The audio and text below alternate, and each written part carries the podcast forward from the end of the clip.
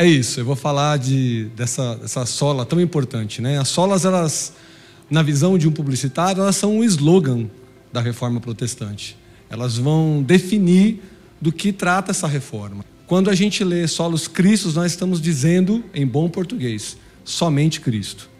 E aí entra a questão aqui que é vital a gente entender, que é a centralidade de Cristo para a igreja. 1510, Lutero vai viajar a negócio para resolver algumas questões da igreja, ele vai até Roma.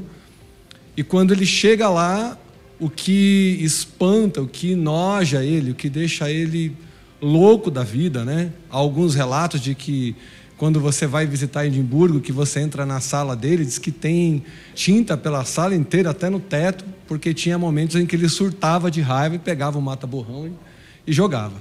Dizem. Não sei se os meus professores aqui vão confirmar essa, essa história.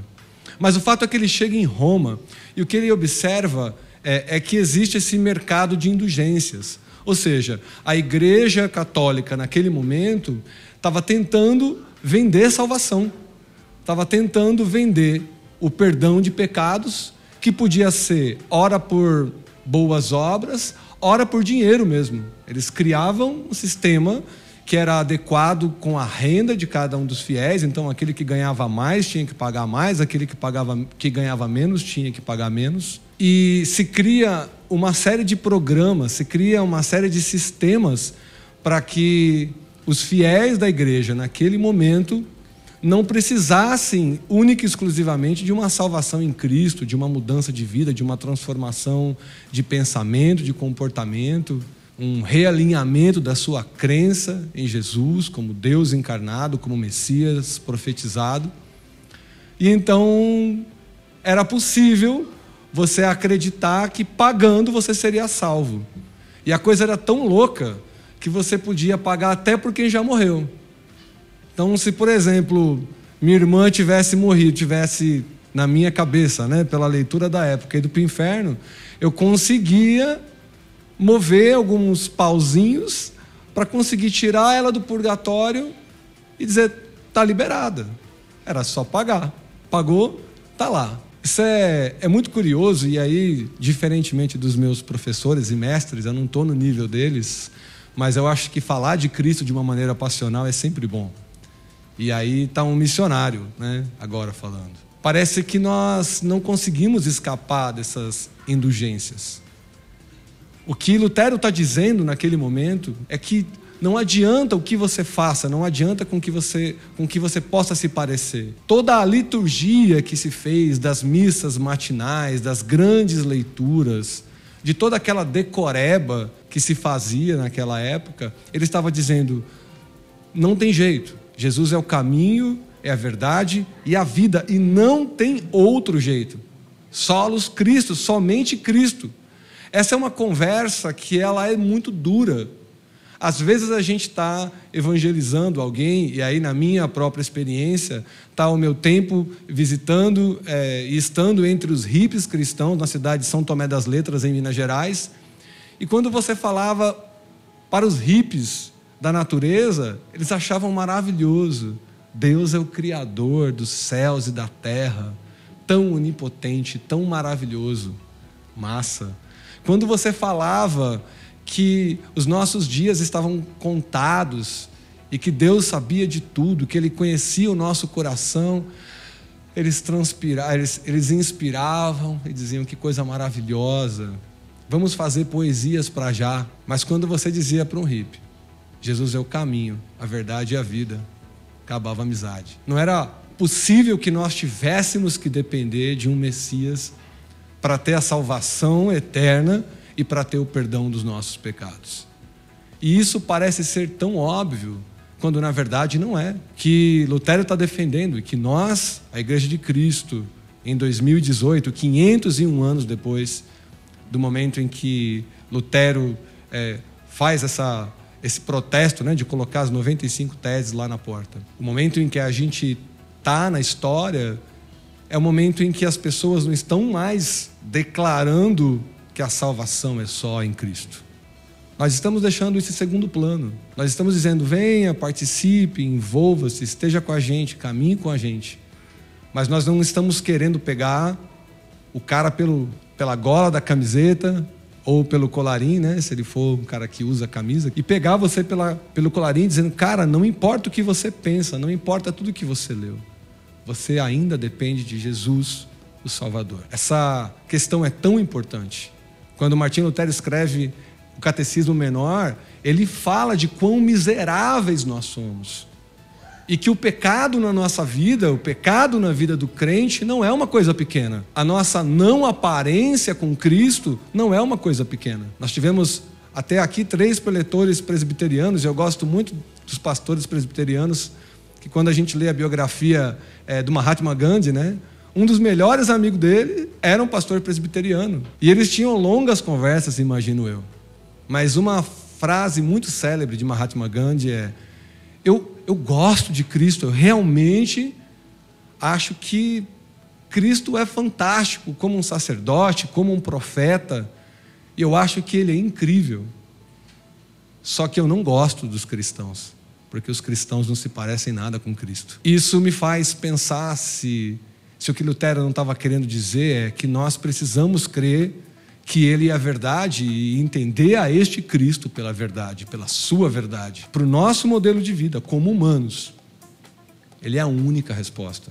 Ele é o único modelo a ser seguido.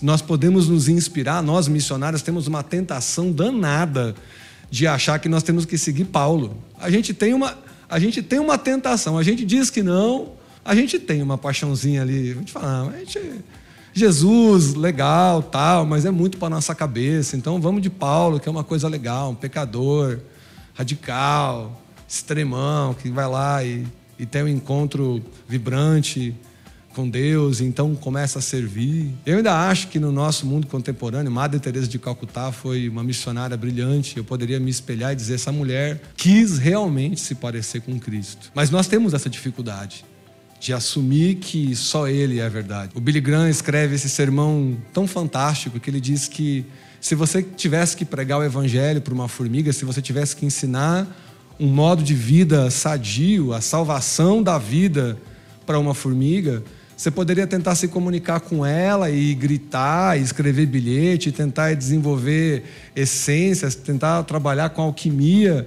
Você poderia tentar fazer cartazes microscópicos, né? E tentaram uma impressora futurista escrever alguma coisa que elas pudessem ler, mas aí você teria que descobrir que línguas ela fala. E Gran termina esse sermão dizendo: ele não teve problema em se transformar uma formiga. Deus teve que enviar Jesus Cristo na forma humana. E o que Lutero questionava, né? Diz que ele numa das viagens dele, eu acho que foi em 1512, ele está pensando e, ele, e a grande questão abalando a cabeça daquele homem era como eu realmente posso alcançar a minha salvação pessoal? Como eu posso ser salvo? E a resposta bíblica daquele estudioso era: não tem jeito se não for Cristo. É ele é a verdade. E a Bíblia também diz que ele é o caminho, ou seja, ele é o modelo que nós devemos seguir. Também, como missionário, eu poderia olhar para a agenda de Jesus. Uma agenda tão voltada para a justiça social, tão voltada para a questão dos direitos humanos, ele estava preocupado com a economia, ele estava preocupado com os direitos da viúva, ele estava preocupado com o xenofobismo, que era muito forte naquele momento. Ele estava preocupado com as vãs doutrinas. Ele estava preocupado com o que o judaísmo havia se tornado naquele momento. Ele estava preocupado em transformar. E finalmente, ele estava preocupado em nos apresentar a vida. Quando a gente fala em vida abundante em Cristo, a gente também está reafirmando solos Cristos. Somente em Cristo a vida. Esse foi um slogan é, tão comum nos anos 80. Cristo é vida. A gente tinha as nossas camisetas de Cristo é vida, nós tínhamos os nossos adesivos nos carros de Cristo é vida, mas eu temo que nós tenhamos banalizado essa mensagem.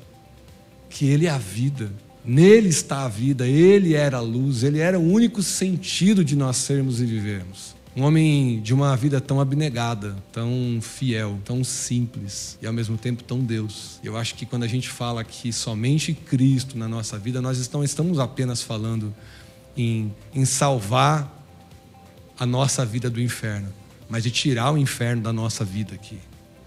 Eu acho que essa é a grande proposta de Cristo para o nosso tempo e que é tão evidente nessa, nesse slogan: solos Cristos, somente Cristo.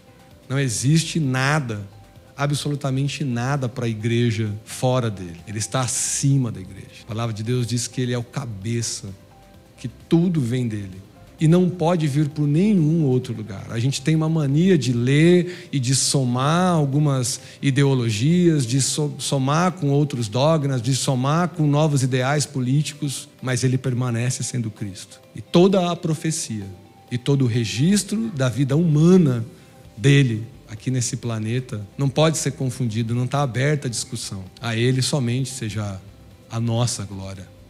A nossa vida é dele. Eu acho que tem essa questão principal que nós dizemos muito aqui no Urbana.